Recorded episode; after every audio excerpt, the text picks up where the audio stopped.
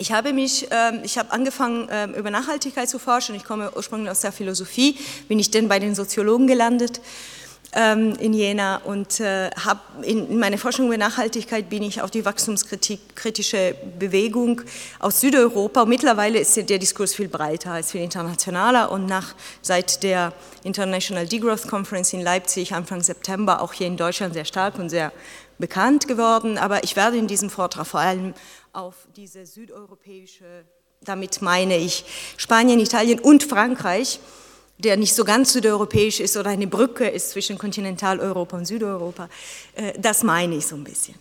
Äh, und das ist das, was ich heute erzählen möchte. Ich werde wahrscheinlich alles in Detail schaffen, aber ich gebe ein bisschen mehr Informationen. Wir können dann in der Fragenrunde nochmal drauf zurückkommen kommen. Einmal, wie wichtig Wachstum für die Stabilisierung unserer modernen Gesellschaften ist und dass wir an eine Krise von Wachstum selbst äh, langsam gekommen sind und es wird überall von Grenzen des Wachstums geredet. Ich würde an dem Punkt auch sagen, äh, Grenzen lassen sich auch verschieben, vorzüglich auf Kosten anderer, vor allem wenn Wachstum als Ziel an sich gesetzt wird.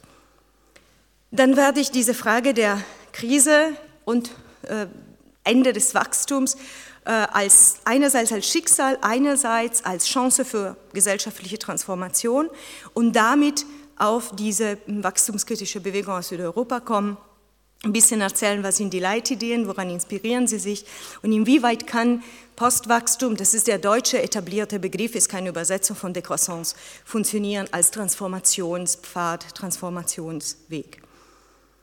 Also Wachstum hat für moderne Industriegesellschaften, insbesondere wohlfahrtsstaatliche Gesellschaften wie Deutschland und andere Länder des sogenannten globalen Norden, eine wesentliche Rolle gespielt ähm, als Stabilisation, also um die zu stabilisieren, war fundamental für die, das Steueraufkommen, für die Finanzierung des Wohlfahrtsstaates, für die Wohlstandssicherung und nicht nur das, sondern auch die Perspektive, meinen Kindern würde es besser gehen als mir in der Zukunft war auch laut einigen Ökonomen, Ökonominnen auch wichtig als Innovationstreiber durch den Wettbewerb, hat andere, mit anderen Worten für die politische Stabilität gesorgt, für den sozialen Frieden, also die Reduzierung von sozialen Konflikten und für die sogenannte gesellschaftliche Reproduktion, dass unsere gesellschaftliche Struktur immer wieder gesichert und wiederholt werden kann. Ne? Ähm, der Kuchen wächst, man kann nur den Zuwachs verteilen, ohne dass man umverteilen muss. Ne? Um Umverteilung bedeutet auch immer soziale Konflikte. Wachstum war wichtig für die Armutsbekämpfung. Ähm, wenn die Arbeitsproduktivität steigt, muss die Gesamtwirtschafts, das Gesamtwirtschaftsvolumen mehr, schneller steigen als die Arbeitsproduktivität, sonst gibt es Arbeitslosigkeit. Manche sagen auch, Wachstum war eine wesentliche Bedingung auch für Investitionen in grüne Technologien, ökologische Modernisierung. Insofern auch eine Bedingung für die Verbesserung der Umweltbedingungen in unseren Ländern. Ähm, diese Stabilisierung moderner Gesellschaften funktioniert wie ein verrücktes Fahrrad. Ich habe das schon ein paar Mal gesagt, wer das schon mal von mir gehört hat, hört jetzt einfach weg. Ähm, ist wie ein Fahrrad. Ein Fahrrad stabilisiert sich nur, indem es sich fortbewegt. Sonst gibt es um. Und das Wachstumsfahrrad bewegt sich nicht nur nach vorne, sondern beschleunigt kontinuierlich nach vorne. Wachstumsrate ist eben eine Rate. Ne? Es geht nicht nur um eine, Plus, eine Einheit, sondern um eine prozentuale Wachstumsrate. Also dieses verrückte Fahrrad muss nicht nur immer in Bewegung bleiben, sondern ständig beschleunigen, um nicht umzukippen. Das ist das, was man am Kolleg auch forscht unter dem Stichwort moderne Gesellschaften stabilisieren sich dynamisch, indem sie ständig in, diesen, in dieser Bewegung um Beschleunigung stehen. Nur das funktioniert nicht mehr so ganz. Sie hören von allen Ecken, dass die Wachstumsraten nicht mehr zu erzielen sind oder wenn, dann nur niedrige, die, die stabilisieren das Fahrrad nicht mehr. Stehen wir von einem Engpass oder vor einer radikale Krise, eine systemische Krise? Können wir mit anderen Worten noch wachsen? Mit wir meine ich die Industriegesellschaften. Ähm, genau diese Idee, Idee, dass sich nur stabilisiert, indem es ständig beschleunigt, expandiert und intensiviert und terminiert die Bedingungen dafür, dass es so weitergehen kann. Wir stehen vor einer Krise, diese Dynamisierungslogik. und dieses Fahrrads. Auf Dauer war Wachstum stabilisierend für moderne Gesellschaften. Ab einer bestimmten Schwelle kippt das um und genau Wachstum zu erhalten wird destabilisierend, führt genau Gesellschaften in eine Krise. Garantiert nicht mehr sozialen Frieden und auch nicht mehr so, äh, demokratische Stabilität. Das ist, und darüber hinaus redet man und schon lange über Grenzen vom Wachstum. Das Thema kennen Sie alle, glaube ich. Mindestens seit den 70er Jahren ist da die Frage der Grenzen des Wachstums. Es geht nicht nur um ökologische, sondern auch um sozialen Grenzen des Wachstums. Es geht darum, dass irgendwann steigt die Nachfrage auch nicht mehr, weil wirklich wir in einer gesättigten Gesellschaft leben und der Grenzennutzen immer weniger wird. Und, äh, und dann, um weiter zu wachsen, müssen immer neue Bedürfnisse erzeugt werden. Das kennen Sie, das Handy ist immer das beste Beispiel, ne? dass Produkte eine kurze, immer kürzere Lebensdauer haben müssen, damit immer mehr davon konsumiert wird. Die ökologischen Grenzen, da muss ich, glaube ich, nicht eingehen. Äh, das ist äh, was bei fast allen schon mal ein Begriff. Äh, weiteres Wachstum ähm, erhöht den Druck auf die Senken und auf die Ressourcen. Die Ressourcen ist klar, ähm, die Knappheit der Ressourcen, die verschiedenen Peaks, nicht nur Öl, sondern zum Beispiel Phosphat, was fundamental für die landwirtschaftliche Produktion wird auch immer knapper oder ist immer schwieriger, Phosphat zu gewinnen. Aber auch auf der Seite der Senken, ne, das wo hinein unser Müll fließt. Ähm, Klimawandel, äh, Übersäuerung der Ozeane, äh, Unfruchtbarkeit der Böden und so weiter und so fort. Ähm, stehen wir von absoluten Grenzen des Wachstums. Das war die Botschaft von dem Club of Rome, das war die Botschaft in den 70er Jahren. Das ist das, was ökologisch inspirierte Wachstumskritiker auch sehr stark formulieren. Äh, wer, wer, sagt das kurz und genau? Ne? Wir haben nur noch so, so und so viele Jahre, wir werden irgendwann an diese harte Mauer, die Grenzen unseres Wirtschaftssystems, früher oder später mit der Nase stoßen. Äh, das ist nicht so einfach. Es ist nicht so, dass es irgendwann einen Schluss gibt. Die Grenzen des Wachstums sind nicht absolut, weil sie sich durchaus verschieben lassen. Sie lassen sich verschieben, aber dieses Verschieben hat immer Konsequenzen. Und diese Konsequenzen sind immer Konsequenzen, die wiederum auf andere verlagert werden. Und das ist das, was ich ja sagen. Es ist eine der, der sozusagen Kernbotschaft, die ich hier äh, formulieren möchte. Ähm, der Punkt ist nicht so sehr, es geht nicht weiter, weil irgendeine absolute Notwendigkeit uns blockiert. Es kann nicht so weitergehen, weil die Konsequenzen, wenn wir so weitermachen, so dramatisch sind. Wir können natürlich, also wenn wir in der glücklichen Insel leben, können wir das noch weiter so wollen. Aber der Punkt ist, können wir tatsächlich mit diesen Konsequenzen weiterleben?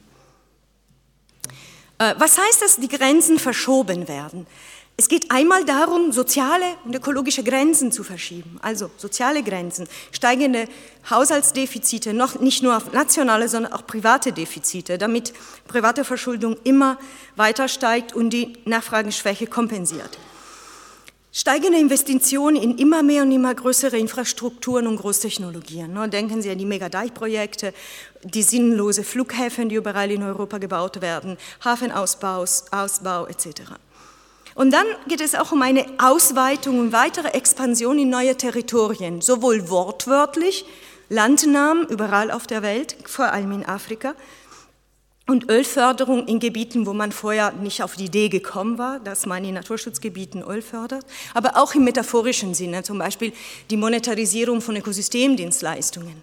Dass sie jetzt in einem Geldwert übersetzt werden, ist auch eine Form von Verwertung neue Territorien, metaphorisch. Ähm, eine steigende, steigende Risikobereitschaft in der ähm, Forderung von Ressourcen, Fracking ist das beste Beispiel, aber auch Geoengineering bei, Climate, bei äh, Klimawandel, die Frage, wohin mit dem Atommüll? Und die ganzen anderen Technologien, sozusagen die, die, die Schwelle für Risiken steigt. Also nie, die, Schwelle steigt nicht, das sinkt, ne? das, die Risikobereitschaft steigt.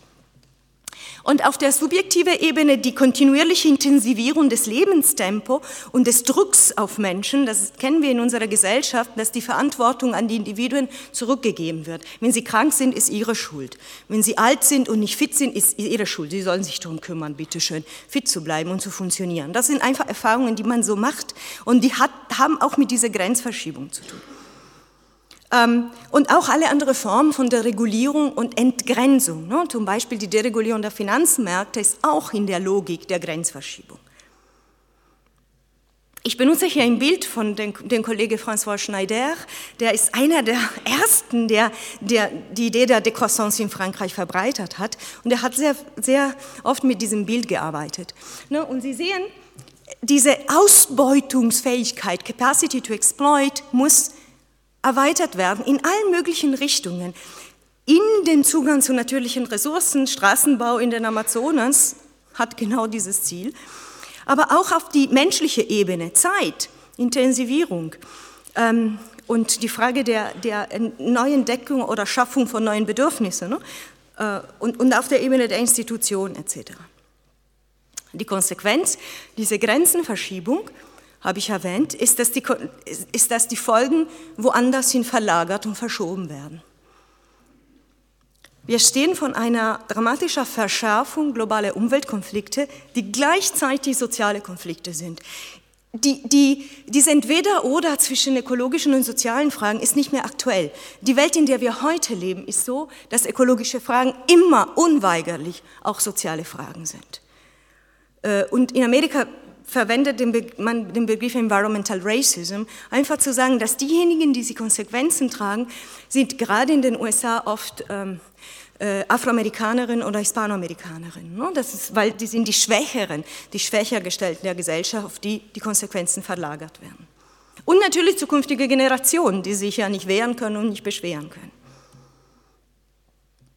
Ähm, Wachstum um jeden Preis führt auch zu einer Destabilisierung auch der Demokratie und zu einer Legitimationskrise. Und auch der soziale Zusammenhalt der Gesellschaft wird dadurch unterminiert. Und es führt nicht mehr zu einer Verbesserung, sondern zu einer Verschlechterung der Lebensqualität. Es gibt Studien, die ähm, zeigen die Korrelation zwischen äh, Bruttoinlandproduktwachstum und je nachdem Lebensqualität mit objektiven Kriterien. Das ist die alte Studie von Manfred Max Neef er korreliert das mit ISCW, das ist dieser Index for Sustainable Economic Welfare, so ein Nachhaltigkeitsindex, oder aber auch mit subjektive Glücksindikatoren, ne, die, die subjektive Meinung über die eigene Lebenszufriedenheit ähm, registrieren. Und in beiden Fällen sieht man wirklich, dass ab einer bestimmten Schwelle Wachstum vom Bruttoinlandprodukt und Glück oder gutes Leben ab, voneinander abkoppeln. Und das führt auch zu Verelendung in äh, vielen Regionen der Welt. Ähm, da, wo Verelendung stattfindet, wenn man, ne, man kann Griechenland als Beispiel nennen, steigt die Bereitschaft der Leute, äh, unpopuläre Umweltmaßnahmen zu akzeptieren, weil sie ja nichts zu verlieren haben. Ähm, man hat in Griechenland mittlerweile aggressiven, wilden Extraktivismus nach dem Modell, was man sonst aus Lateinamerika oder aus anderen Ländern des globalen Südens kennt. Äh, dieses Zitat, lieber Krebs morgen als Hunger heute, ist von einem Arbeiter von der Fabrik Ilva in Süditalien. Also es ist nicht nur eine Frage vom globalen Süden. Das war das ist eine Fabrik, die ähm, die ganze Region verpestet hat. Ähm, Kinder sind an Leukämie gestorben, die Rate war extrem hoch und endlich mal, nach vielen, vielen Jahrzehnten, ist der Politik gelungen, die Fabrik zu schließen. Und natürlich sind die Arbeiter waren gesplittert zwischen denen, die sich irgendwie auch gefreut haben, weil es ging um ihr Leben und andere, die ihren Job verloren hatten. Und das ist, so wenn Leute nichts mehr zu verlieren haben, kommt so ein Satz, lieber Krebs morgen als Hunger heute. Und dann ist vorbei mit irgendwelchen Maßnahmen, auch umweltgerichtete Maßnahmen etc. Ähm, wir stehen von einer Krise von diesem Fahrrad. Wachstum geht ähm, nicht mehr weiter oder nicht mehr so einfach weiter, wie das bisher der Fall war. Stehen wir jetzt vor einem Schicksal, das Schrumpfung heißt? Stehen wir vor dem Umkippen des Fahrrads? Kommt Schrumpfung auf uns zu als unvermeidbares Schicksal? Und das bringt mit sich als Geschenk Rezession, Verelendung, Steigerung der sozialen Konflikte. Weil unsere Gesellschaften und ihre Basisinstitutionen auf Wachstum ausgerichtet sind, nimmt man Wachstum weg, kippt eben das Fahrrad, ne? geraten sie in Krise. Wenn die Bedingungen sich nicht verändern und ich so bei gleichbleibenden Bedingungen nur Wachstum wegnehme, ist das die Perspektive. Es gibt Leute auch in Deutschland, wie zum Beispiel Meinan Miegel, die sehr scharf und sehr genau das analysiert haben. Nur seine Lösung lautet, wir müssen uns an diesem gekippten Fahrrad anpassen. Und sein Lösungsvorschlag für die Anpassung ist Bewusstseinswandel, spirituelle Werte, traditionelle Werte, ähm, äh, Reduzierung der Arbeitszeit. Jeder hat zwei Jobs oder drei Jobs, was heißt nicht jeder, die, die, die es müssen, die anderen wahrscheinlich nicht. Keine Umverteilung, aber man entdeckt die Muße man entdeckt die Freizeit und ich frage mich immer, wer kann noch Zeit für Freizeit haben, wenn er oder sie zwei Jobs hat und die ganze soziale Dienstleistungen auch privatisiert werden, dann muss sich nebenbei sich auch um die kranken Eltern und womöglich um die Kinder kümmern. Das Ganze steht im Buch nicht natürlich, weil das Buch ist für andere geschrieben wahrscheinlich. Und die Frage der Umverteilung und der äh, sozialen Gerechtigkeit erscheint da nicht. Aus der südeuropäischen Wachstumskritik kommt ein Alternativvorschlag, ein Alternativvorschlag und sagen, wir stehen vor diesem, von diesem Fahrrad, was kippt. Anstatt einfach das kippen zu lassen und uns anzupassen, geht es darum, das Fahrrad zu verändern, damit es nicht mehr auf diese ständige Fortbewegung und Beschleunigung angewiesen ist. Also es geht darum, dass wir die Krise als Chance nutzen, um eine, neue, eine Gesellschaft, die Gesellschaft zu verändern und zu gestalten, umzugestalten. Also als ein solidarisches, demokratisches und gerechtes Gesellschaftsprojekt. Woanders in dem Buch nennen das eine konkrete Utopie. Es geht also um eine radikale Transformation der Basisinstitutionen der Gesellschaft. Denken Sie an das Fahrrad. Es würde schon reichen, ein Dreirad zu haben, wäre nicht mehr so angewiesen auf die Fortbewegung. Aber das ist eine radikale Transformation der, der Struktur, nicht einfach ein bisschen Anpassung hier und dort. Und es geht auch nicht nur um die Transformation der Struktur, sondern auch um die Transformation dessen, was einige Leute in diese wachstumskritische Bewegung inspiriert von Cornelius Castoriadis, soziales Imaginäre nennen, sind nicht nur die kulturellen Werte, es ist die Grundlage des Selbstverständnisses unserer Gesellschaft. Das, was uns, das, dem, was wir tun, in der Gesellschaft, in den Augen anderer einen Sinn ergibt. Unsere Praktiken haben Sinn aufgrund von dieser geteilte Grund Vorstellungen und Grundwerten. Und diese soziale Imaginäre in unseren Gesellschaften ist regelrecht von, diese Wachstums, von diesem Wachstumswahn vergiftet. Deswegen geht es vor allem um eine Dekolonisierung des sozialen Imaginären. Es ist nicht dasselbe wie der kulturelle Wandel, dass wir uns alle kulturellen Werten orientieren. Das ist was anderes. Äh, der große Denker der Décroissance aus Frankreich, Serge Latouche, ähm, fasst wirklich die Décroissance als ein radikales Projekt gesellschaftliche Transformation. Er wollte es später sagen, ich sage das aber jetzt. Er sagt, Décroissance ist nur in einer Décroissance-Gesellschaft möglich. Klingt wie ein Paradox, aber das macht Sinn. Es geht nicht einfach nur um Schrumpfen bei gleichbleibenden Bedingungen, sondern um die Veränderung der Gesellschaft, damit die gesamte Gesellschaft auf Postwachstum, auf Schrumpfen vorbereitet werden kann. Ähm, das war sozusagen der erste Teil. Ähm, in dem zweiten Teil würde ich ein bisschen sagen über diese Décroissance. Es klingt ein bisschen komisch auf Deutsch, man denkt gleich an die Croissant. Äh, aber das ist nicht ganz weit weg, weil Croissant bezieht sich auf den steigenden Mond. Ne? Das hat mit Wachstum zu tun, nur ein anderes Wachstum, sicherlich kein exponentielles. Und die Décroissance ist sozusagen das Gegenteil. Ähm, ich erzähle ein bisschen über die Ursprünge und über die Inspirationsideen. Darüber könnte man stundenlang reden, deswegen mache ich es ja kurz, aber wir können in der Pause, in der Diskussion äh, auf die Details wieder zurückgehen. Wie gesagt, Wachstumskritik ist nicht neu. Mindestens seit den 70er Jahren ist, ist auf die politische Agenda als Diskussion. Wissenschaftlerinnen und Wissenschaftler haben sich schon sehr lange damit befasst. Und in den Jahren entsteht als neue und meines Erachtens auch eine der wichtigsten ähm, ökonomischen Theorien, äh, nicht die einzige, aber eine der wichtigen, äh, die ökologische Ökonomik, die auf Georges Korögen zurückgeht, der damals die noch Bioökonomik nannte. ähm, nachdem die Wirtschaft eingebettet ist in das ökologische System. Und er selbst hat 1979 dieses Wort Décroissance verwendet auf Französisch. Das war eigentlich eine wortwörtliche Übersetzung vom Declining State, was ein technischer Begriff ist für Ökonomen, falls ich vermute, viele hier werden damit was anfangen können, also schrumpfenden Zustand, der, der ein Albtraum für die Klassiker, die klassischen Ökonomen war. Georges Corögen interpretiert das positiv an, in Anlehnung an Stuart Mill und er sagt, es ist endlich mal das Ende von dieser Ellenbogengesellschaft. Das Declining State ist keine Katastrophe, sondern ist eine Chance für das gute Leben. Äh, und in, der, in dem Sinne ist er ziemlich originell.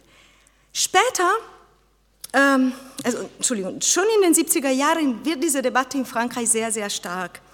Und da kombiniert sich diese ökologische Kritik mit einer soziokulturellen Kritik vom Anfang an. Amar zum Beispiel verwendet den Begriff de Croissance als Kritik gegen den Geist der modernen westlichen Zivilisation, also diese Fixierung auf immer mehr, immer weiter, immer schneller. Und dann bezeichnet er Wachstum als Entfesselung der Aggressivität. Also schon vom Anfang an in den 70er Jahren verbinden sich diese zwei Traditionen, die ökologische und die sozial soziokulturelle.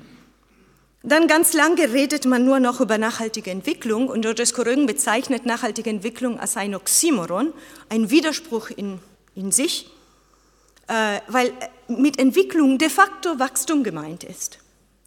Man braucht sich nur das, das Logo von Rio Plus 20 anzuschauen. Kennen Sie das?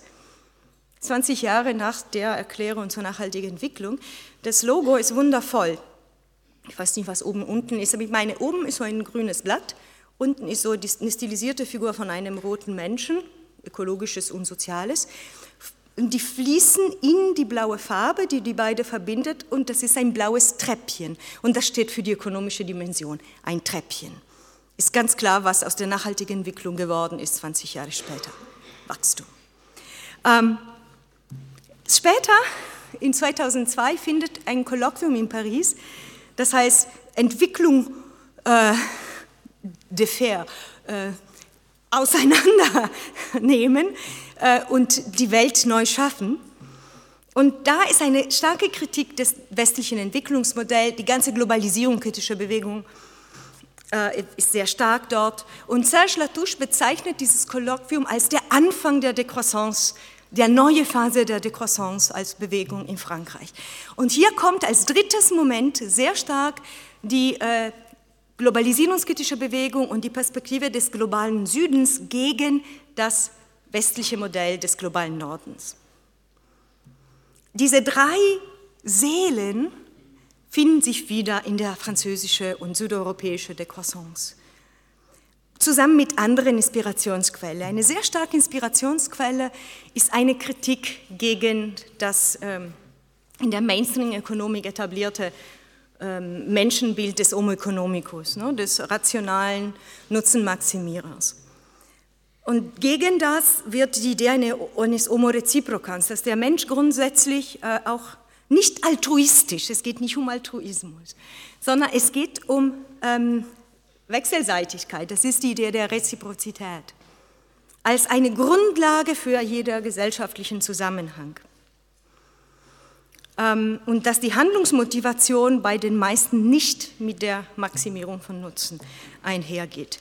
Ich gehe jetzt nicht in die, in die detaillierte Theorie, die auf äh, die französische sogenannte Moos-Schule zurückgreift. Das ist eine ethnologisch-anthropologische Tradition, die zeigt, dass diese Reziprozität nicht Altruismus ist, sondern eine Form der Bindung, aber eine lose Bindung. Und das kennen wir alle, wenn wir von jemandem ein Geschenk bekommen und fühlen uns gleich, uns gleich verpflichtet dieser Person gegenüber. Ne? Das ist so ein bisschen eine, eine komische Bindung. Es ist kein Vertrag, aber man fühlt es einfach. Und das wird als die, als die Grundlage des gesellschaftlichen Zusammenhangs. Ähm, ups. Entschuldigung. Ich versuche es nochmal. Okay, ja. Ähm, eine, ich habe schon von der ökologischen Ökonomik gesprochen und das ist das Bild, das äh, Sinnbild der ökologischen, warte, habe ich was verloren? Nee, alles gut. sorry, ähm, der ökologischen Ökonomik, dass äh, die, die Wirtschaft eingebettet ist in die Gesellschaft und wiederum in die Umwelt.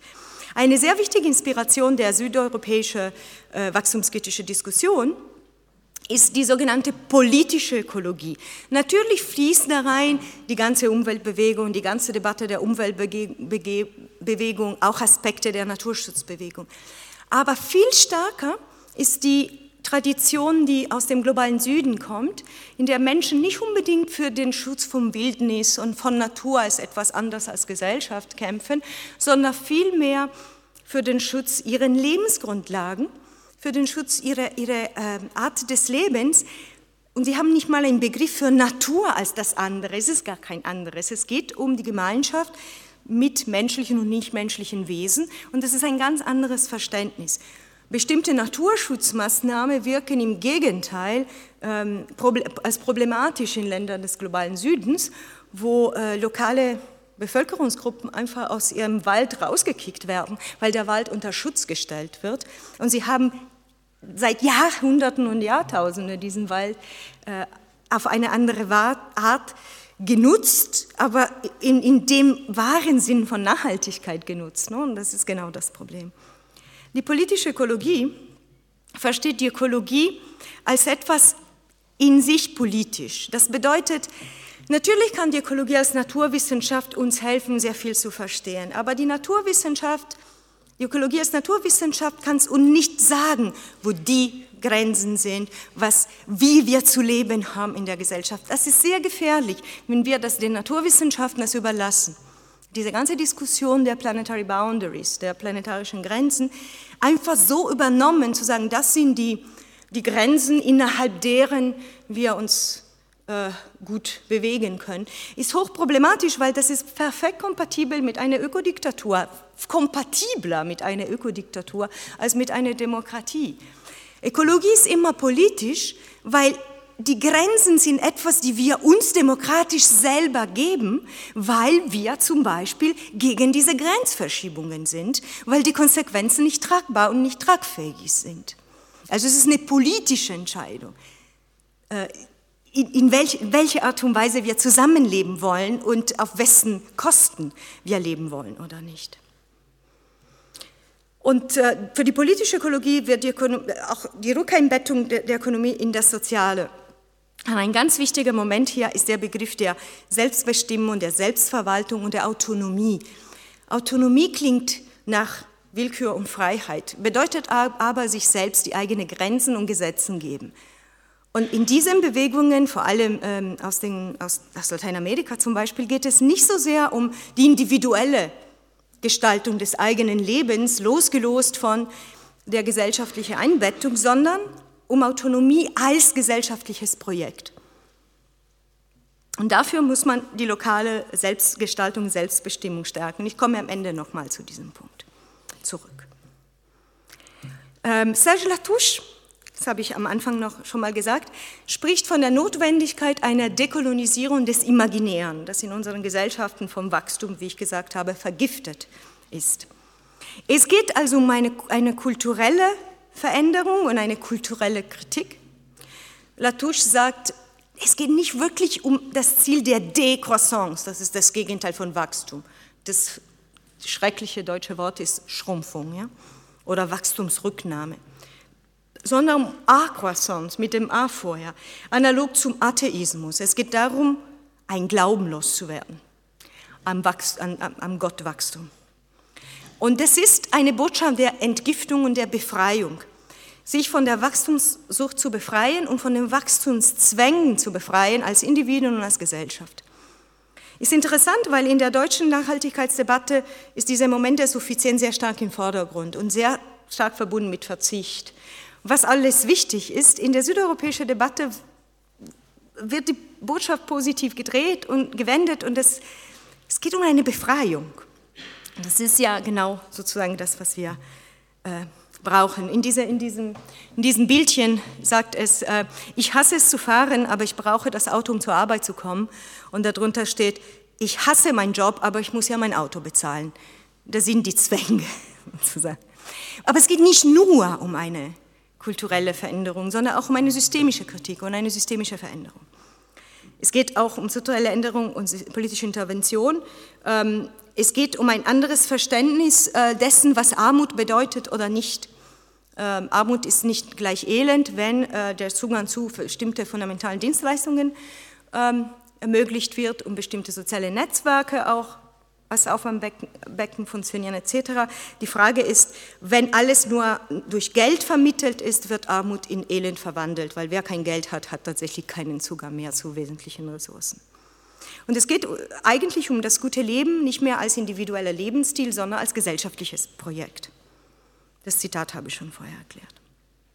Natürlich in der ganzen Decroissance-Debatte kommt auch sehr stark diese Suffizienz Narrative ähm, und die sogenannte Voluntary Simplicity, also freiwillige Einfachheit vor. Äh, natürlich geht es auch um Verzicht und Selbstversorgung. Gerade in der Postwachstumsdiskurs in Deutschland ist zum Beispiel Nico Pech ein sehr starker Vertreter von dieser Position.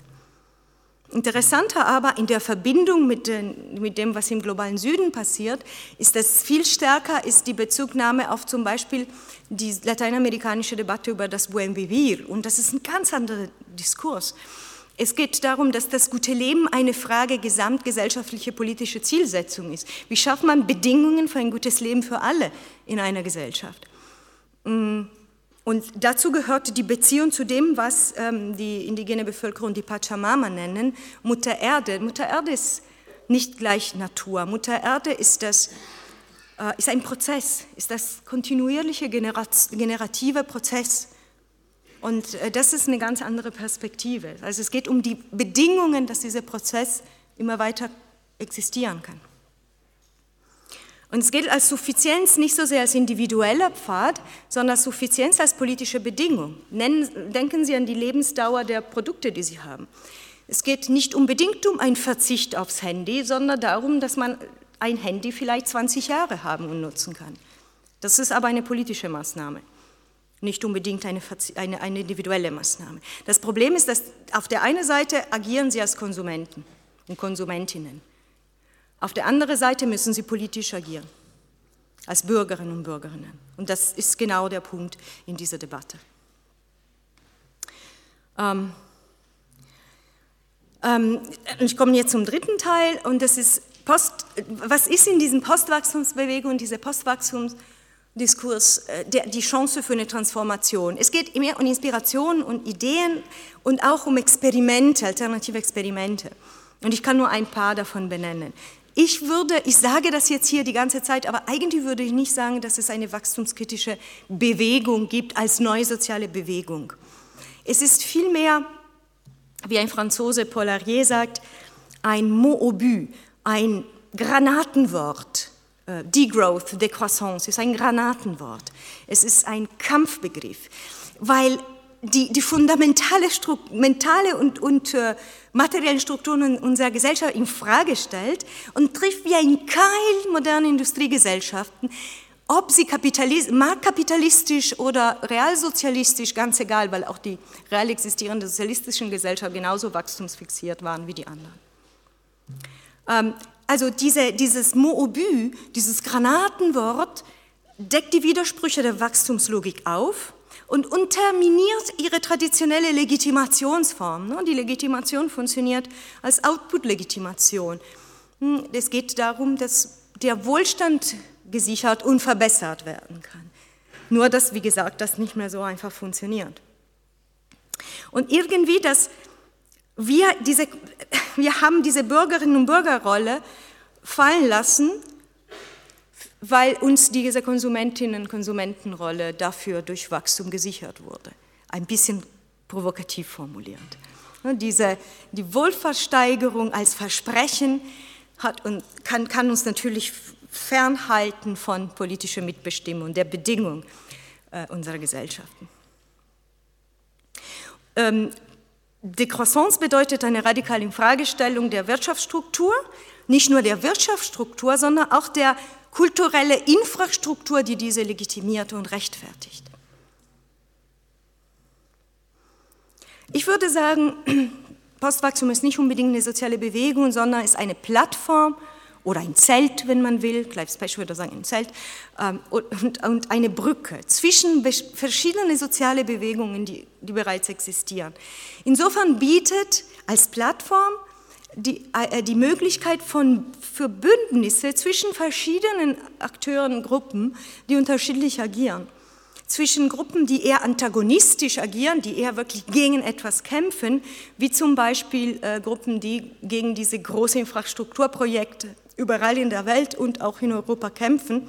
Sie sind alle zusammen in diesem durch das Elefant, diesen Elefanten gezeigten äh, europäisches Netzwerk gegen ähm, unnötige, unnutze, Großpro äh, aufgezwungene Großprojekte. Stadt ist auch aus Frankreich. Ähm, und Stuttgart 21 sozusagen ist die deutsche Variante, aber es gibt viele andere in ganz Europa. Äh, und auch andere Bewegungen, die ich hier präfigurativ nenne, weil sie sozusagen nicht so sehr gegen was kämpfen, sondern versuchen, die, das Ideal, was sie haben von einer anderen Art des Zusammenlebens schon jetzt, wenn auch in Nischen, zu verkörpern. Zum Beispiel die Transitions Town und alle ähnliche soziale Experimente. Nicht nur das, Degrowth, Decroissance, Degrowth ist die englische Bezeichnung, ne? witzigerweise Declining State wurde in Decroissance übersetzt und Decroissance wurde ins Englische zurückübersetzt als Degrowth. So was passiert. Äh, kann auch eine Plattform für Bündnisse zwischen Bewegungen des, des, globalen Nordens und des globalen Südens bieten, zum Beispiel die Bewegungen, die gegen wilden Extraktivismus ähm, in Lateinamerika kämpfen, äh, Bauer- und Autonomiebewegungen in der ganzen Welt aber auch ähm, andere Formen von Bewegungen, die kritisch sind gegenüber die radikale Fokussierung auf Produktivismus und Produktion, aber auch zum Beispiel ähm, radikale ökofeministische Kritik, äh, materielle und marxistische ökofeministische Kritik. Hm, ich überspringe das jetzt, das ist ein bisschen theoretisch, die verschiedenen Dimensionen gesellschaftliche Transformation, können wir nochmal darauf zurück. Ich würde sagen, dass das große, vielleicht noch eine, ein Punkt nur, und zwar das mittlere, das große Potenzial von Decroissance ist, die Transformation des sozialen Imaginären anzustoßen. Durch viele soziale Experimente ähm, kann nicht nur gedacht, sondern auch erlebt werden, dass es anders gehen kann. Man kann anfangen zu denken, an sich zu befreien und die eigenen Bedürfnisse zu befreien, die durch die ganze Zwänge äh, beeinflusst werden und experimentieren, dass alternative Praktiken und Handlungen möglich sind. Alleine reicht das nicht, aber das kann ein Ort wo man die Kraft nehmen kann, um auf anderen Ebenen auch zu kämpfen für institutionelle Veränderungen. Die Krise ist, das wir jetzt äh, haben, ist wirklich auch eine Legitimationskrise von diesem Versprechen, was an Wachstum gekoppelt war. Sozusagen diese, diese Entsprechung zwischen unseren Handlungen und Praktiken und dem, was wir erwarten, am Ende funktioniert nicht mehr. Ne? Die Vorstellung, man arbeitet hart und dann irgendwann schafft man das oder die eigenen Kinder haben ein besseres Leben, funktioniert nicht mehr, ist gebrochen. Und das ist eine, ein wichtiger, äh, eine wichtige Lücke, eine Öffnung, in der die Möglichkeit der Transformation hinein kann. Ähm, und das ist, was auch in diesen sozialen Experimenten passiert, ist, dass man auch ähm, bestimmte kollektive Grundvorstellungen und Werte verschoben werden können. Es geht auch um eine, muss eine groß, groß antagonistische Art, aber eine subversive Umdeutung und eine Neudeutung von Basiswerten. Denken Sie an Freiheit, an Autonomie, an Solidarität. Ich habe doch mal das Beispiel von Konsumenten und Bürger gemacht. Ne? Konsumentin und Bürgerin. Äh, wir denken immer Freiheit auf der Seite der Konsumentin. Ja, Willkürfreiheit, Optionsvielfalt. Wir können irgendwo hingehen und wir haben tausende verschiedene Optionen, zwischen denen wir wählen können. Müssen nie nur Produkte sein. In den USA kenne ich das mit den Kirchen. An jeder Ecke ist eine verschiedene Kirche, man sucht sich eine aus. Ähm, bei den Produkten ist aber so, ich kann Bio kaufen, konventionell, sonst was. Aber ich kann nicht darüber bestimmen, wie diese Sachen zustande gekommen sind. Für mich ist das eine Einschränkung der Freiheit.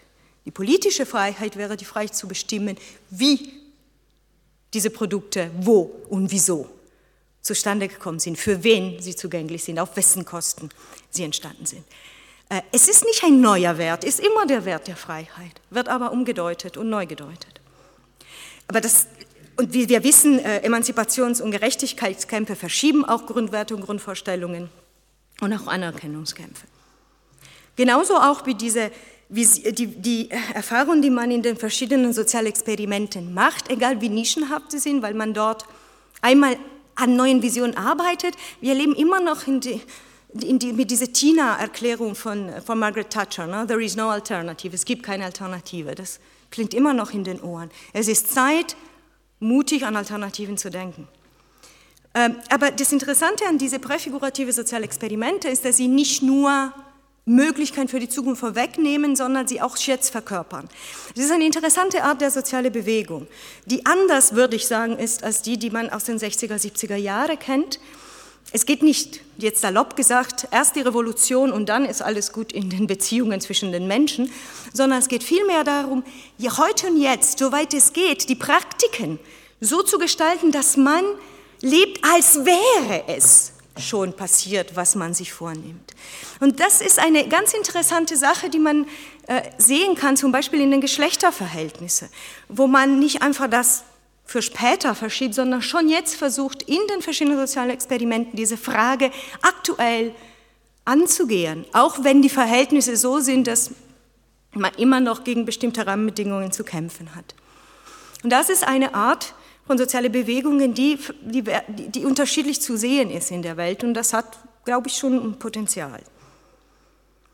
Ähm, und zuletzt würde ich noch mal ein paar Beispiele von diesen sozialen Experimenten geben und zeigen, inwieweit sie verbunden sind mit dieser Postwachstumsidee. Das ist auch Teil einer Forschung, die ich jetzt auch weitermachen will, tatsächlich in dieser Idee von diesen Sozialexperimenten als konkrete Utopien. Vorab sage ich, es geht nicht nur, es reicht nicht nur mit kleinen, nischenhaften Sozialexperimenten. Wichtig ist die Vernetzung und die Bündnisse mit ganz vielen anderen, die weltweit verbreitet sind. Die Commons kennen Sie alle, aber nicht Commons wortwörtlich übersetzt wie Gemeingüter. Es geht hier weniger um die Güter, sondern um eine andere Form des Gemeinsamen und der gemeinsamen Gestaltung, zum Beispiel von Produktion ist eine neue Form der Beziehung, die uns ermöglicht, einen Schritt in eine Postwachstumsgesellschaft zu machen, der nicht antitechnologisch ist, weil es gibt tatsächlich in der wachstumskritischen Bewegung einige, die ziemlich technologiefeindlich sind. Aber gerade die Commons zeigen, dass es auch anders geht, dass dezentrale Produktion mittlerweile effizienter sein kann als die große zentralisierte Massenproduktion und dass Kooperation viel effizienter ist als Wettbewerb unter diesen Bedingungen. Es gibt diverse Beispiele, einen nenne ich, ist die Open Source Ecology, wo ähm, Pläne für den Bau von kleineren äh, Geräten, in diesem Fall geht es um Landwirtschaftsgeräte, äh, zur Verfügung gestellt werden, wo jeder, damit meine ich nicht jedes Individuum, das macht jetzt wiederum keinen Sinn, sondern auf gemeinschaftliches äh, Ebene, ähm, die äh, produzieren und reproduzieren kann, ohne sich in diese Abhängigkeitsverhältnisse zu begeben.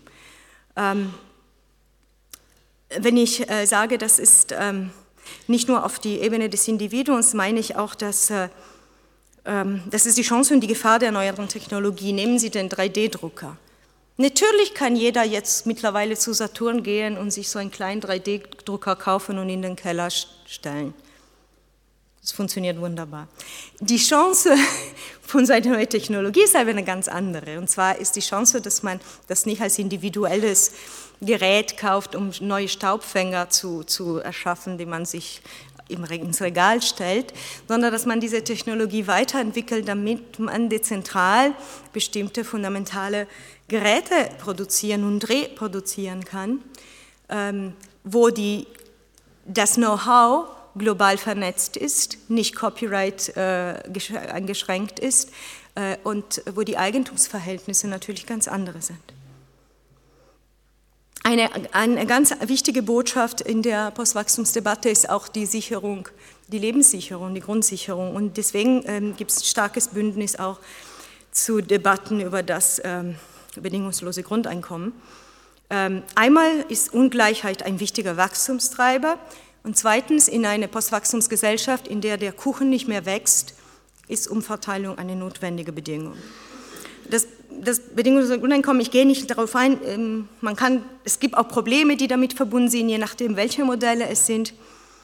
Interessant ist ein Modell, was ähm, ein bisschen provokativ als politisches Projekt formuliert worden ist von der, den Franzosen, französischen Décroissance-Leute. Das nennen sie DIA, Dotation inconditionnelle d'autonomie, bedingungslose Autonomie, Grundausstattung. Es geht nicht darum, weniger darum, allen Individuen Geld zu verteilen, wie beim bedingungslosen Grundeinkommen, sondern den Zugang zu fundamentalen Ressourcen im erweiterten Sinne für ein würdevolles menschliches Leben, kombiniert mit einem maximalen Einkommenssockel, also Umverteilung als die Grundbedingung dafür. Ähm, und das ist aber auch so, dass sie nicht sagen, wie viel, auf wie viele Quadratmeter Mensch, der Mensch im Allgemeinen Anspruch hat, sondern es geht eher um eine demokratische Entscheidung über bestimmte Basis, einen bestimmten Basiszugang, darüber hinaus natürlich auch die freie ähm, Entscheidung zur Arbeit und dazu zu verdienen etc. Also es ist schon nicht als Diktatur gedacht. Kann man sich das nochmal angucken. Äh, ich erwähne noch ein paar und dann, äh, wenn ich Schluss mache, mache ich dann Schluss. Ähm, ein ganz wichtiger Baustein an dieser Diskussion ist die Stadt-Land-Beziehung. Die Stadt-Land-Beziehung ist extrem parasitär. Wenn Sie sich den ökologischen Fußabdruck unserer Städte angucken, das ist wirklich ungemein. Das hatte schon der gute alte Marx erkannt. Ähm, einerseits könnte man argumentieren, dass eine bestimmte Allokation, eine Teilung der Rollen und der Funktionen effizienter ist. Das ist aber wiederum effizient nur unter der Voraussetzung der Massenproduktion. De facto ist eine asymmetrische Form, die da entsteht, die Unterdrückung und Kontrolle, ähm, zum Beispiel auf die ländlichen Räume und auf die Akteure der ländlichen Räume ausübt, Bauer und Bäuerinnen. Ähm, also es geht wirklich darum, die Stadt umzugestalten, radikal umzugestalten. Die Experimente der Transitions Town sind an der Stelle sehr interessant als Experimente. Es muss natürlich weitergehen. Äh, die Stadt vom Konsumort zum Produktionsort zu gestalten. Ne? Die Stadt kann ein Ort für, für Produktion für Lebensmittel, für Energie und Ressourcengewinnung werden. Denken Sie an den ganzen, an den ganzen Elektroschrott, was in der Stadt genutzt und produziert wird, was für Ressourcen in einer Stadt gibt. Ähm, es geht aber um eine Veränderung der Struktur der Stadt. Unsere Stadt ist effizient, weil sie geteilt ist zwischen Orten, wo man lebt, Orten, wo man arbeitet. Und diese ganze effiziente Arbeitsteilung ist, wie gesagt, nur effizient unter den Bedingungen von Massenproduktion und Massenkonsum. Die großen Einkaufszentren außerhalb der Stadt, wo man nur mit dem Auto hinkommt, etc. Es geht darum, neue Formen und neue Räume für Interaktion zu entwickeln. Das ist ein langer Weg, eine Stadt umzugestalten so dass Teilen und Sharing äh, leichter ermöglicht wird, dass die Gesamtflächennutzung reduziert wird, Sharing auch im Sinne von Co-Housing zum Beispiel, dezentrale Produktion auch und Vernetzung. Und das nicht nur bei Konsum, das ist natürlich toll, dass man durch Teilen Konsum reduziert, aber der nächste Stufe wäre Collaborative Production, dass man zusammen und gemeinsam vor Ort produziert. Ähm, und schließlich geht es darum, Arbeit neu zu denken. Äh, in einer Postwachstumsgesellschaft ähm, gibt es verschiedene Theorien an der Stelle. Einige Sachen werden, sagen, werden wir unweigerlich eine Arbeitszeitreduzierung haben müssen. Andere wiederum sagen, naja, zum Beispiel in der Landwirtschaft wird es mehr Arbeit geben. Also es gibt unterschiedliche Szenarien. Jedenfalls geht es darum, wenn man eine solidarische und gerechte Postwachstumsgesellschaft vor Augen hat, um die äh, Neuverhandlung der Arbeit in ihrer Allgemeinheit, nicht nur der sogenannten produktiven Tätigkeiten der Erwerbsarbeit, sondern eine Neuverhandlung der Geschlechterrollen. Und diese so fiktive Trennung zwischen produktiven und sogenannten reproduktiven Tätigkeiten, wie zum Beispiel Sorgetätigkeiten oder Lebenserhaltungstätigkeiten. Ähm, hier gibt es verschiedene Ideen. Ich finde es ganz witzig, dass äh, der Vorschlag von Frigga Haug, die sagt, naja, nehmen wir uns einen Tag und nehmen wir acht Stunden zur Arbeit und die andere acht Stunden teilen wir in vier Felder auf. Vier Stunden für Erwerbsarbeit, vier Stunden für Reproduktionsarbeit, also Lebenserhaltungstätigkeiten, darunter fällt zum Beispiel auch Selbstversorgung, aber ähm, auch äh, Sorge für andere, also Erziehung und Pflege. Äh, und politisches Engagement, und dann kulturelle Selbstverwirklichung. Also das finde ich eine sehr interessante, es ist eine radikale Veränderung des, das alles ist Arbeit, nicht nur die Erwerbsarbeit. Ähm, und das, äh, der nächste Punkt ist die Frage, wie, wie schafft das man, wenn man ganz viele verschiedene lokalen, dezentralen Produktionsstrukturen hat mit der Solidarität? Ein großes Risiko, ich liebe dieses Bild, in der Vorstellung von, von einer Dezentralisierung, das klingt für mich auch ein bisschen bei Nico Peck. Ich weiß, dass er das nicht so meint, aber er sagt nicht viel über die, die gesamtgesellschaftliche Koordination zwischen ähm, dezentralen, selbstverwalteten äh, Produktionsstrukturen. Und ähm, da ähm, gibt es das Risiko, dass diese Lokalismen radikalisiert werden, äh, dass, ähm, äh, dass äh, Ausländerfeindlichkeit, Diskriminierung etc. Ähm, dafür gibt es andere Modelle und die, die Grund, das Grundverständnis ist die Solidarität zwischen den verschiedenen Regionen. Und dafür auch gibt es auch Beispiele, ich gehe jetzt nicht mehr darauf ein. Das Beispiel der solidarischen Ökonomie ist ein sehr interessantes. Das ist nicht nur ein Nischenprojekt. In Brasilien ist es eine fundamentale Säule der gesamten Wirtschaft äh, Brasiliens und die ist global vernetzt. Es ist ein Beispiel von einer an Solidarität orientierte Form der Wirtschaftsproduktion, die nicht profitorientiert und die weltweit vernetzt sein kann. Und das ist meine letzte Folie, Folie ähm, und das habe ich eigentlich schon im Vortrag gesagt. Ähm, weil die, die, Krise des Wachstums auch gleich mit sich eine Krise, der, der, eine Legitimationskrise und eine Krise der Demokratie und der demokratischen Stabilität mitbringt, ähm, kann Postwachstum, kann, muss nicht, aber kann, wenn anders gedacht, äh, eine Rettung der Demokratie und ein Weg zu mehr Demokratie werden. Dazu gehört auch mehr Demokratie in der die Wirtschaft einbezogen wird. Es geht um mehr Wirtschaftsdemokratie und zwar nicht nur wie die Gewerkschaften das meinen auch, mit mehr Mitbestimmung innerhalb der Betriebe, sondern es geht darum, die Wirtschaft wieder unter die Demokratie zu holen, dass man entscheidet, wie, was, unter welchen Bedingungen, auf wessen Kosten produziert wird, welche Dienstleistungen bereitgestellt werden. Das ist ein Pfad der, der Demokratie und der Autonomie, der echten Selbstbestimmung als Bürgerinnen und Bürger über die Vorstellung eines guten Lebens für alle. Und damit bedanke ich mich sehr für Ihre Aufmerksamkeit.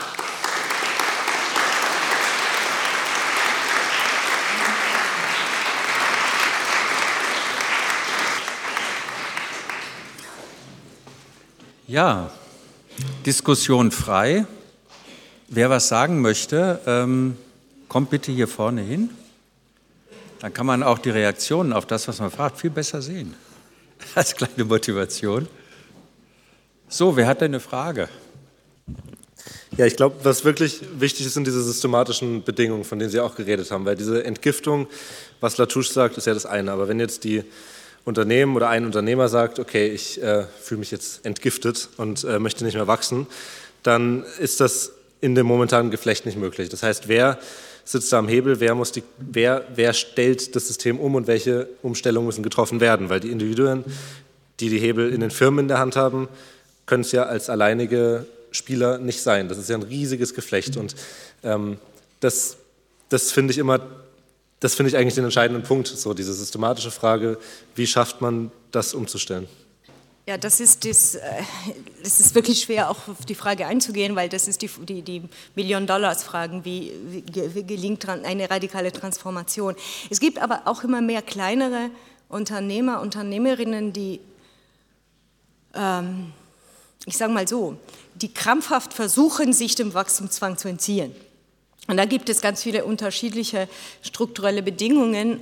Eine davon ist auch äh, die die Frage des Zinses und wurde sehr, sehr stark auch explodiert, aber nicht alleine, und, äh, aber sicherlich einer der Aspekte. Dass, äh, ich, ich denke an, an die Geschichte von, äh, von Staudinger in Österreich jetzt. Äh, Staudinger ist der Unternehmer von dieser Firma GEA, die produziert so nachhaltige Schuhe und auch Möbel. Und er hat sozusagen eine andere Form der Finanzierung, in dem äh, die Kundinnen und Kunden im die Investition in Solar, ich denke in Solarpaneele war das, vielleicht weiß jemand im Raum das besser als ich, ähm, kofinanziert haben und wurden verzinst in Schuhe zurückbezahlt über einen Zeitraum von so und so viele Jahren. Er hat eine Klage am Hals, weil er als Nicht-Bank ein bankähnliches Geschäft natürlich geführt hat. Ich weiß nicht, wie es geendet ist, aber das hat ein riesen Eklat in Österreich ähm, verursacht. Äh, und plötzlich hat man angefangen zu denken, okay, die Banken tun aber das, was wir kennen, mit der Krise etc. Und, der, und, und das ist ein komplexes Feld, weil ähm, Brocken ist die, das andere Beispiel von Vertrauen, was gebrochen worden ist. Aber da gibt es Experimente, ähm, die äh, zum Beispiel äh, plötzlich gesellschaftlich eine Klar verursachen. Und es kann sein, dass in Österreich da was verändert wird, dass zum Beispiel Kriterien gelockert werden oder ähm, re, äh, re, diese, diese andere Möglichkeit besser reglementieren. Also es ist nicht die, die, radikale Veränderung, aber ich will nur sagen, es gibt an verschiedenen Ecken und Kanten äh, Leute, die das versuchen und der Punkt ist, wie man das miteinander verbinden und vernetzen kann. Aber es ist ein langer Prozess. Also ich, ich habe nicht, tut mir leid, ich habe nicht den Zauberstab in der Tasche. Äh, und das, ich glaube, wer sagt, dass er den hat, äh, ist nicht ehrlich. aber danke. Jetzt macht es ja nichts mehr, jetzt würde ich sagen. Lasst es krachen. Ähm, ja, wei weitere Fragen? Dann stelle ich halt mal eine. Ähm, warum eigentlich südeuropäisch? Ich meine, in, äh, hierzulande äh, gab es ja doch zum Beispiel vor kurzem einen Kongress mit mehreren tausend Leutchen. Wir zwei waren, glaube ich, auch da. Und ähm, äh, da zeigt sich das, äh, doch, dass auch hierzulande es so, so etwas gibt. Nicht? Die Frau Müller hält wunderschöne Vorträge mit tausend Beispielen, äh, was, äh, was sich da so tut, Urban Gardening und so weiter. In Berlin äh, gibt es eine Initiative Wohnraumnot. Die Leute sagen, nee, wir wollen da lieber ein freies Feld haben, wo früher mal ein Flughafen war, damit wir da am Sonntag grillen können. Ähm, also insofern tut sich hierzulande doch auch, auch ein bisschen was. Tut sich denn in, in den südlichen Ländern mehr als hier? Ich, nur nichts? Nee. Okay. Naja, erstmal, weil ich darüber erzählen sollte und weil ich, äh, ähm, ich, ich, nee, es gibt verschiedene Gründe. Einmal, nein, äh, es ist so, äh, ich glaube, diese, diese Debatte explizit als ähm, wachstumskritische Debatte äh, neu entdeckt kommt aus dieser französischen Tradition, aus Frankreich, Spanien und, und Italien. Und die Konferenz in Leipzig, jetzt war Anfang September, ist in der Tradition von den International Degrowth Conferences. Die erste war in Paris 2008, die zweite in Barcelona 2010, die dritte in Venezia 2012. Also das verortet sie in dieser Tradition. Also es, es, es geht einfach darum, dass in dieser explizite Form äh, diese Neuentdeckung der Wachstumskritik in diese neue Form aus Südeuropa kommt. Und ich habe hier den Fokus auf diese Quellen und Inspirationsquellen der südeuropäischen Debatte. Für Deutschland, also in Deutschland hat sich gewissermaßen parallel dazu entwickelt dieser Postwachstumsdiskurs. Der ist nicht identisch mit den südeuropäischen, aber ähm, es gibt ganz viele Überlappungen. Äh, und wenn man den Vortrag auf, über Deutschland erzählt, äh, gehalten hätte, hätte man das anders machen müssen, weil die Inspirationsquelle, der Hintergrund ein bisschen anders ist. Man müsste äh, in, die, in die Bewegung, die die Grünen hervorgebracht haben, in die äh, Atom, äh, ähm, Anti-Atom-Bewegung äh, zurückgehen in Deutschland. Also es gibt genauso viele wichtige Quellen hier, aber die sind leicht anders und in der ganzen Nachhaltigkeitsdiskussion. Ähm, Leipzig war fundamental, genau um diese zwei Traditionen zusammenzubringen. Und ich glaube, es ist auch gut gelungen, äh, weil man plötzlich gesehen hat, dass es hier auch sehr viel gab, das nicht mit, unter dem Label Degrowth oder Decroissance verlief, zum Teil unter Postwachstum, zum Teil gar nicht, was Friederike Habermann schon immer gemacht hat hat sie nicht Postwachstum genannt ne? und andere auch nicht. Und das war insofern wirklich ein Moment, wo diese zwei Traditionen zusammengebracht worden sind und sich gegenseitig befruchtet und inspiriert haben. Insofern äh, ist völlig richtig. Ähm, in Deutschland passiert eigentlich sogar noch mehr, aufgrund auch der relativ komfortablen Situation, die Deutschland in Europa hat. Äh, anderswo ist man erstmal beschäftigt mit dem eigenen Überleben. Aber ähm, äh, wie gesagt, es ist leicht, hat eine leicht andere Geschichte. Für den nächsten Vortrag können wir zusammen vielleicht die deutsche Tradition nochmal äh, in ihren ganzen Spielarten darstellen. Aber ich dachte, es wäre interessant, vielleicht hier gerade die, die man weniger kennt, kurz darzustellen. Vielen Dank für den interessanten Vortrag. Ich habe zur Sprache de Croissant auch so ausgesprochen, erstmal das Wort Französisch kann ich nicht so gut. Äh, ich habe allerdings nachgeschlagen noch ein bisschen und da ist der Croissant so ähnlich. Das kommt aus der Musik. Musik immer leiser werden. Ich bin auch bei der Musik sehr dabei. Äh, mm, tja, meine Überlegungen gehen schon seit etlicher Zeit dahin, dass man das Wachstum generell nicht braucht.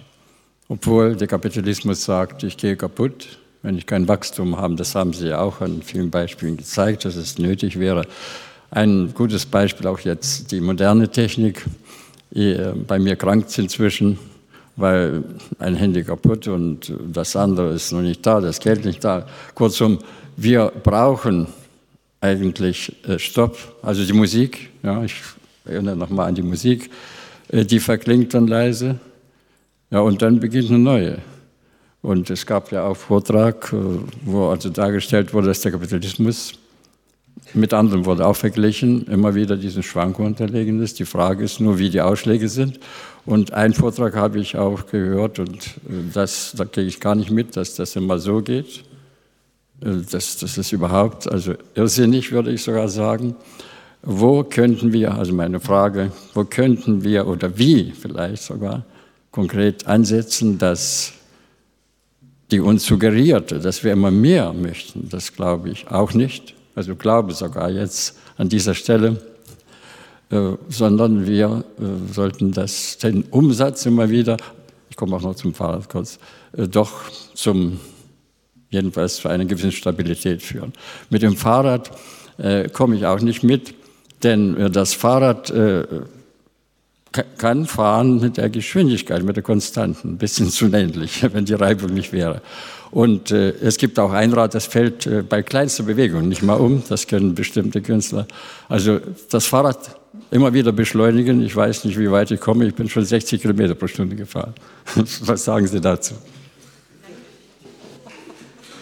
Ja, klar. Ich habe am Anfang, danke für ja, klar, es geht um ein verrücktes Fahrrad. Ich wollte es nur als Bild geben, aber Sie haben recht. Genau das, ein, ein normales Fahrrad muss nicht und kann ja gar nicht. Oder eben, wenn es immer weiter beschleunigt, irgendwann geht der Fahrradfahrer, die Fahrradfahrerin kaputt oder irgendwann auch die Verbindungen.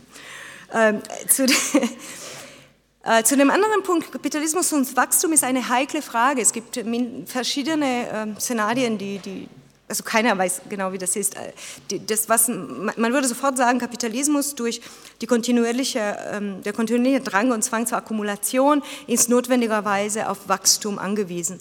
Das ist die eine Schiene, zum Beispiel jetzt in Leipzig war ein interessanter Vortrag von Eric Pinot aus Kanada, der sagte, naja, ähm, muss nicht unbedingt so sein, man kann sich auch ein anderes Horrorszenario vorstellen, und zwar eine andere Form von Kapitalismus. Der Kapitalismus ist ja der Kapitalismus, ja, kapitalistische Position, wie wir sie kennen, ist sehr flexibel, kann auch eine neue Form annehmen.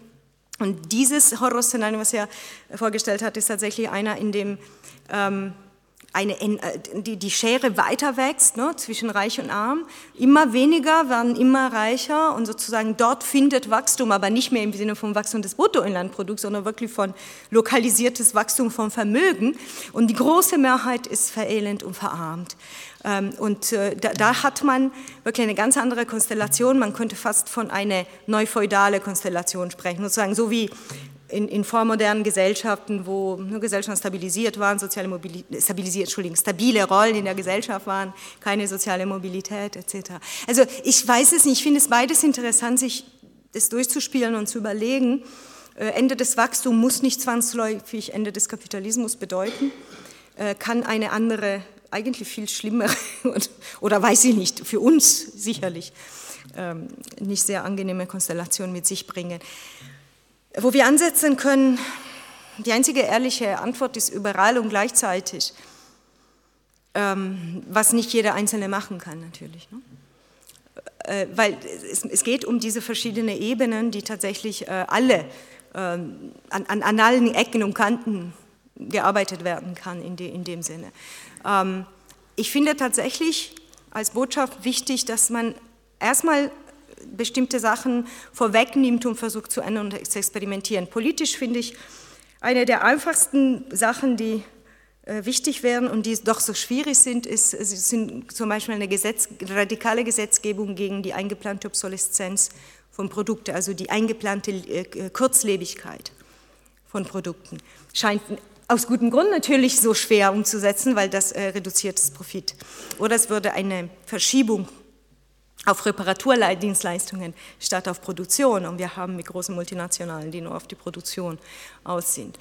Ähm, und natürlich kann man parallel schon versuchen, durch Reparaturwerkstätte selbstverwaltend und selbstgestaltend das zu machen. Das ist schon mal was, aber äh, es reicht nicht, wenn es nur sozusagen in Nischen passiert. Ich denke, das andere, was man machen soll in den allen verschiedenen sozialen Experimente, die man, in denen man unterwegs ist, zum Beispiel in Transitions Town, ist immer zu denken, für wen ist es ansprechend und wer wird aus, ausgeschlossen. Ne? Weil sehr oft bleiben diese sozialen Experimente als eine Selbstverwirklichung, Maßnahme für gebildete Mittelschicht. Das ist nicht schlecht, aber damit schließen sie ganz viele andere Menschen aus, äh, die vielleicht auch in bestimmten Kontexten aktiv werden könnten und für sich selbst auch materiell sorgen könnten. Und das ist auch immer die Überlegung, ist es ein Weg, der die Perspektive hat, auch wirklich eine, eine Möglichkeit für mehrere zu sein und die ins Boot zu holen. Ein bisschen Leipzig war auch nicht so gemischt von der von der Art und Weise der Teilnehmenden. Obwohl das großartig war, 3000 Leute und ganz viele junge Leute, das gibt Hoffnung, finde ich. Vielleicht eine Zwischenbemerkung mit dem Wachstum. Das ist die Grundthese. Da dürfen wir nicht von weg in der Postwachstumssache. Äh, das ist schon schuld an, an den meisten Problemen, die wir heute haben. Das ist die Grundthese des Vortrages. Und äh, das ist ja vielleicht auch eine implizite Kritik an anderen Reformbewegungen. Zum Beispiel die einen gehen zur EZB und klettern über den Zaun und sagen, äh, der Draghi ist der Oberbösewicht und andere sagen, äh, ja, die Sozialpolitik, äh, das ist ein kaltes Herz, Austerität und so weiter. Und äh, Sie stellen ja im Grunde die These auf, äh, dass es da einen, einen gemeinsamen Ursprung für all diese Probleme, die da jetzt so auftauchen, inklusive äh, Flüchtlingsproblematik und so weiter, äh, Deiche, die hochgezogen werden, ja, äh, gibt. Und äh, das ist eine starke These und vielleicht auch eine richtige Kritik, ohne dass man jetzt gleich sagt, wie es dann alternativ komplett laufen soll. Ähm, das muss man schon so sagen. Und das Fahrrad muss auch nicht schneller werden.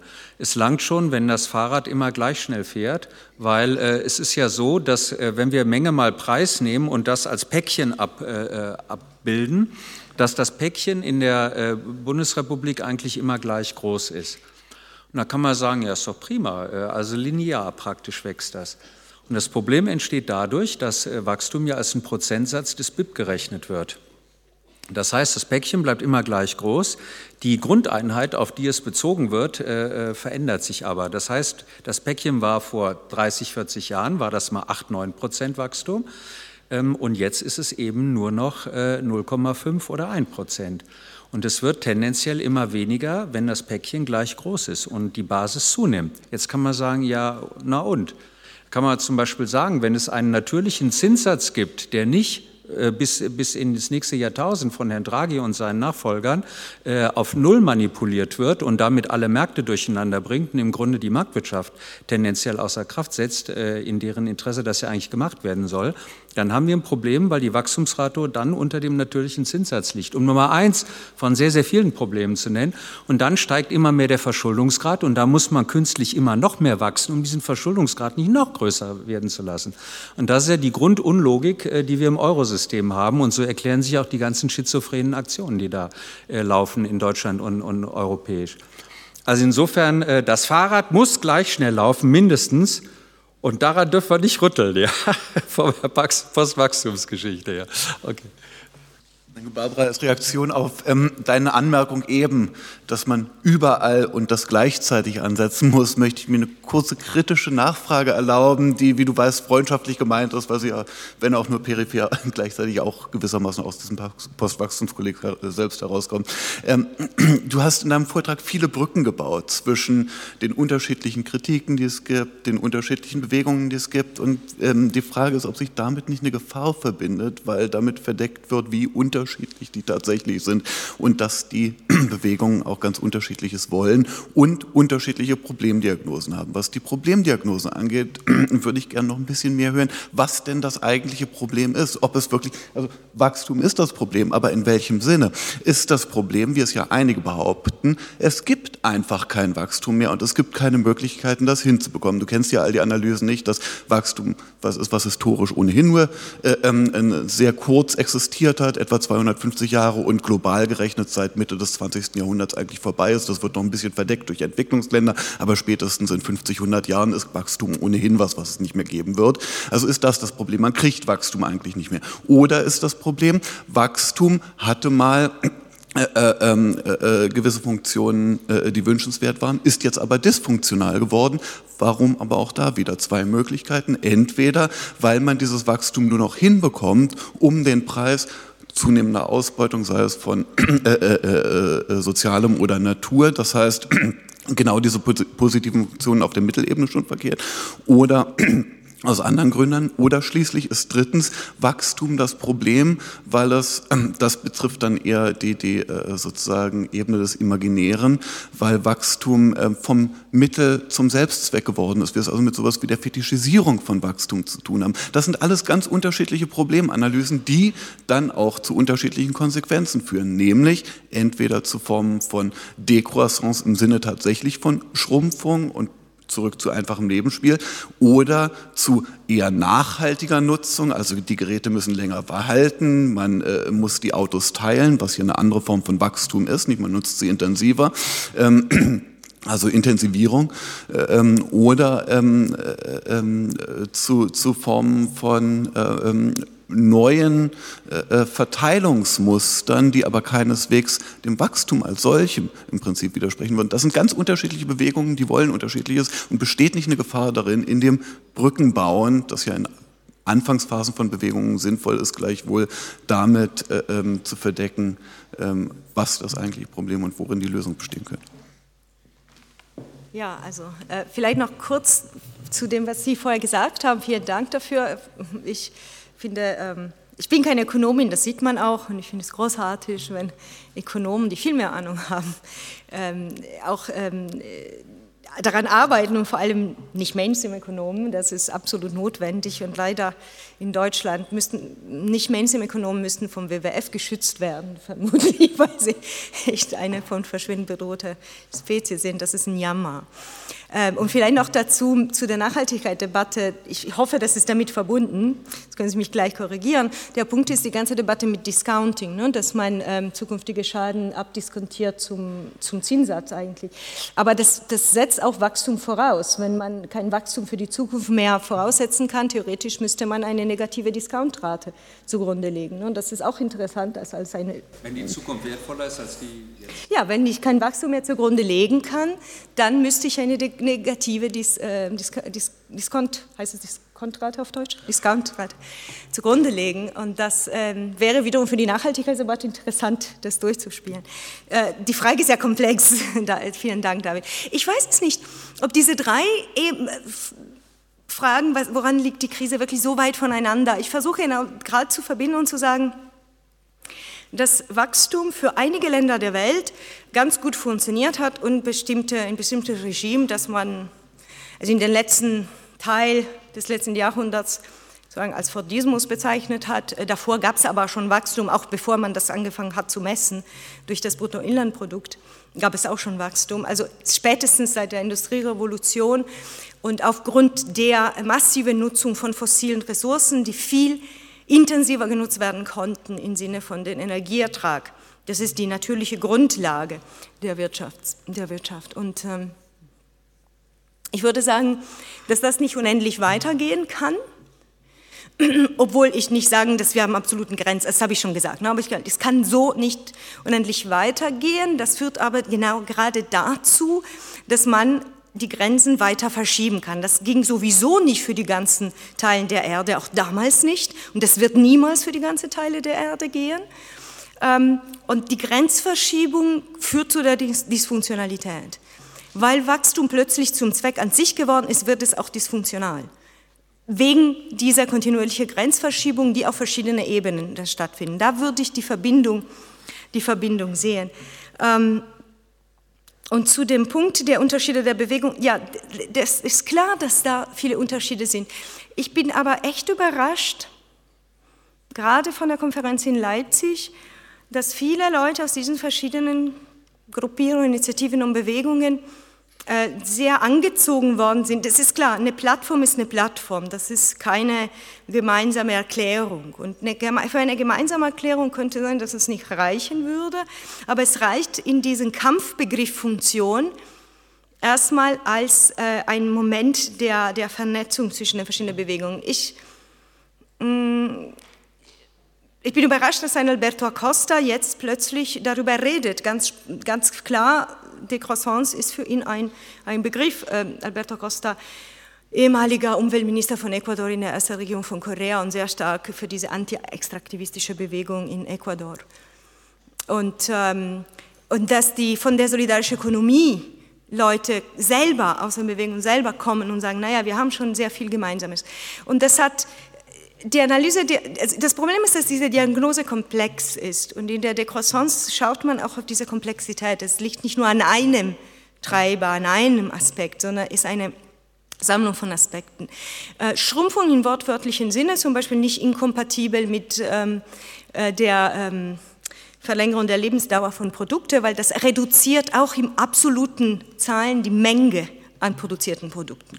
Also das ist ein Reduktionspfad.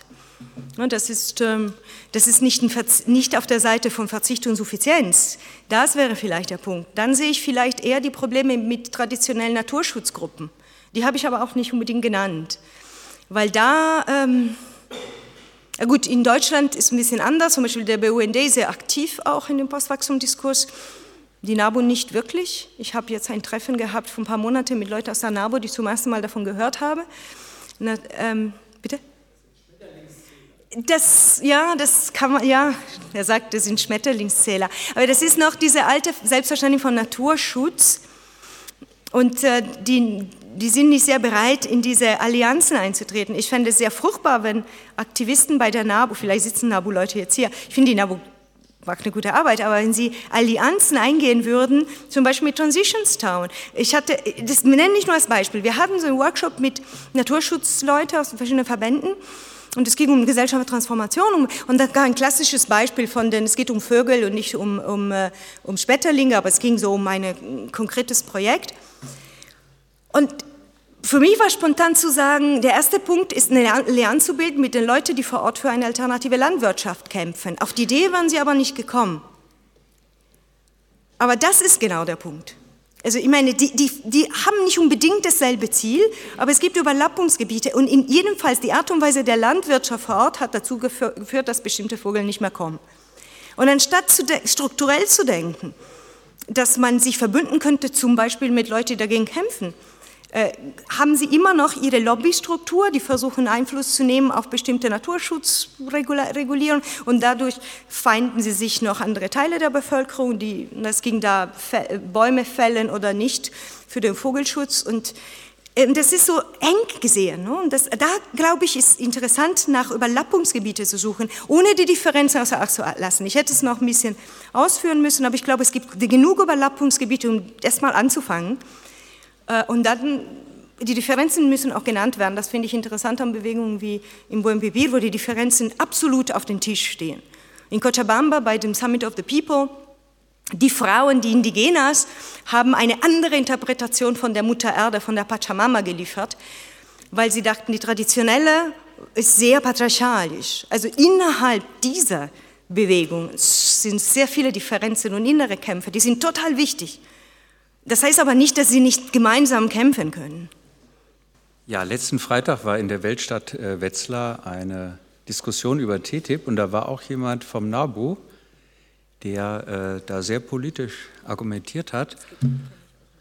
Und das Zählen von Schmetterlingen ist wichtig, denn äh, ja, denn wie heißt es so schön? Du bist unser Schmetterling. Also ich möchte wirklich meine Kolleginnen vom NABU da nicht äh, oder Kolleginnen vom NABU da nicht zu nahe treten. Ich bin hier der Vorsitzende des BUND in Erfurt. Äh. Und wir haben, wir haben natürlich eine Arbeitsteilung.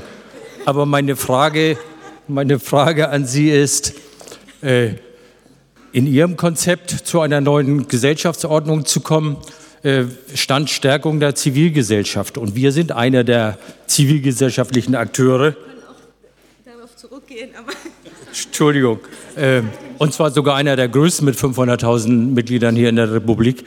Ähm, es steht auch im äh, wissenschaftlichen Gutachten des, des, wissenschaftlichen Beirates zur großen Transformation. Auch bei Habermas kann man es schon lesen und 92 habe ich es schon gelesen, auch beim Club of Rome.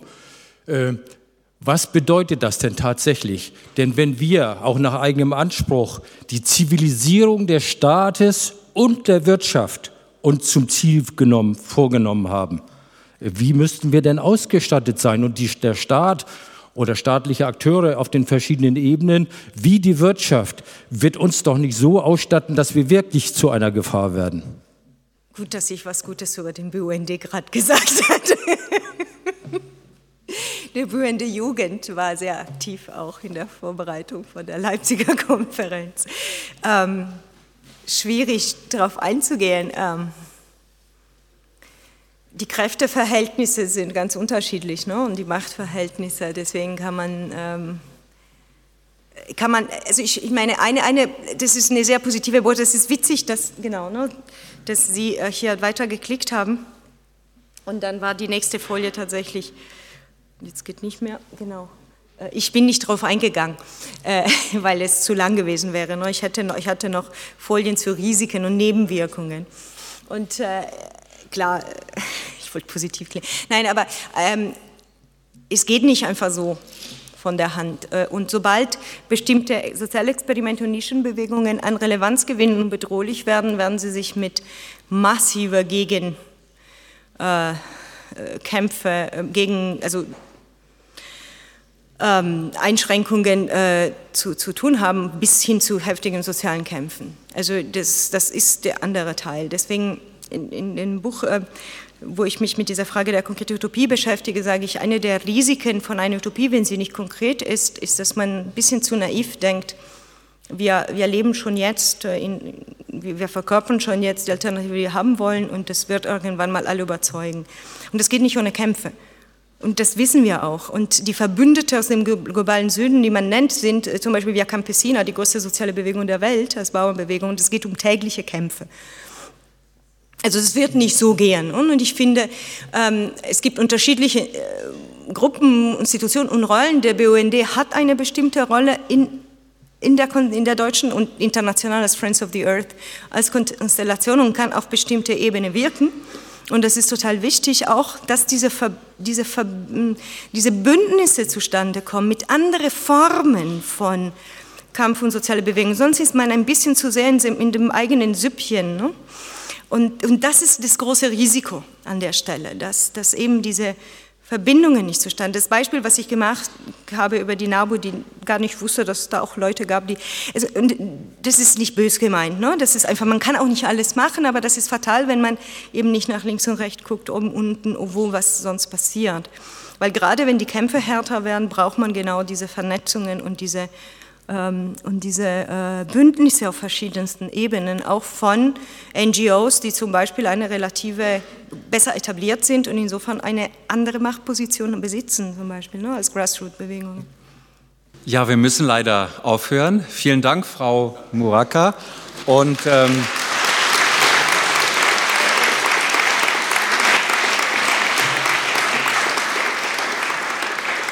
take care and good luck at Oregon State. Thank you. okay. Dankeschön.